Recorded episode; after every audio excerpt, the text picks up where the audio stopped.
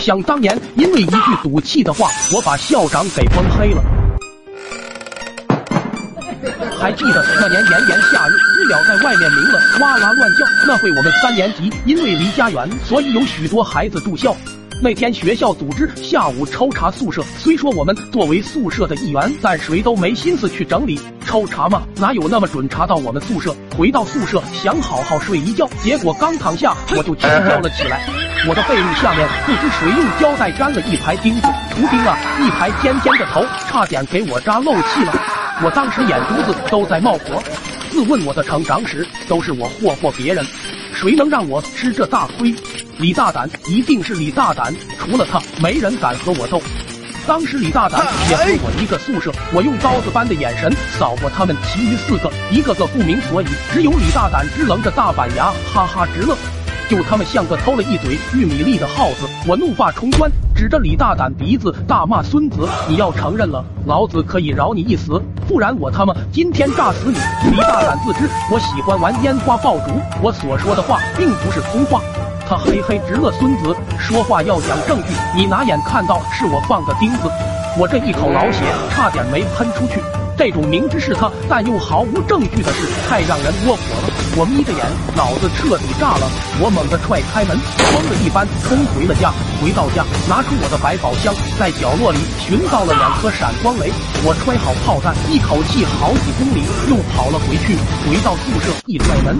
破门也不结实，荷叶让我拽掉了一个破门，在那半耷拉着。我拿出个闪光雷，对着李大胆咆哮道：“给老子认错，不然咱俩谁都不好过。”宿舍的人纷纷劝我，李大胆也忐忑不已，但他也不是善茬。在这种情况下，男人的尊严何其重要！他冷笑道：“别人怕你，我才不怕你。有能耐你炸老子试试！”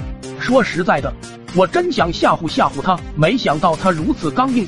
我心里做着强烈的挣扎，闪光弹已经被我改装成拉线式了，就像以前打仗时的手榴弹，线头一拉就会引爆。现在只要我的小手一拉，炮弹就会天女散花。不拉，这口气咽不下；拉了，估计这口气咽下去就上不来了。但我却鬼使神差的拉了一下，我拉了，这一拉，李大胆呆住了，我也呆住了。还好引线够长，望着引线痴痴冒烟，不知宿舍谁喊了一句：“快他妈扔出去！”我一哆嗦，急忙回神，冲着开着的窗户就扔了出去，伴随着轻轻的嗡一下，宿舍的人都纷纷埋在了被子里。尼玛，窗户是开着的，但是有纱窗，闪光雷砸在了上面，一瞬间借着力弹了回来，窗户对着门，门还让我拽坏了。校长领着几个老师刚好要查宿舍进来，这门是怎么回事？就听轰一声，全宿舍楼都晃了一下。那一瞬间，门砰一下直接震掉了。外面的老师和校长就发出了一声尖叫，然后没音了。我从地上咳嗽着爬起来，眼前全是星星，我来不及划拉，心说尼玛这回可闯大祸了。跌跌撞撞的跑出去一看，宿舍在已经围了不少吃瓜同学，正中央楼道里七扭八歪躺了好几个老师。有扶着墙的呻吟的，有趴着哭的，还有在地上摸眼镜的，但无一例外头发都炸立着。缓过神来的校长马上开始询问我和李大胆这是怎么回事。校长犀利的眼神逼得我不得不如实交代，我也只能把剩余的一个闪光弹上交，可是偏偏线头挂到了我衣服扣子上。校长不明所以的一把就夺了过去。校长那个闪光弹，别说话，还顶嘴，不是那个那个什么。还不认错，回去一人写一万字检讨。校长边说边把闪光弹扔给了后面的一群老师那边，然后接着给我们做思想教育。嗯。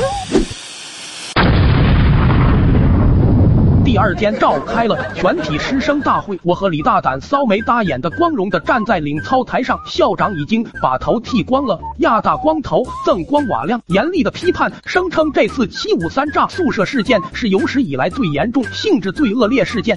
李大胆，我俩被罚一万字深刻检讨宿舍楼道卫生一年，扫厕所一年。点个关注不迷路，老二给你个礼物。哈哈哈哈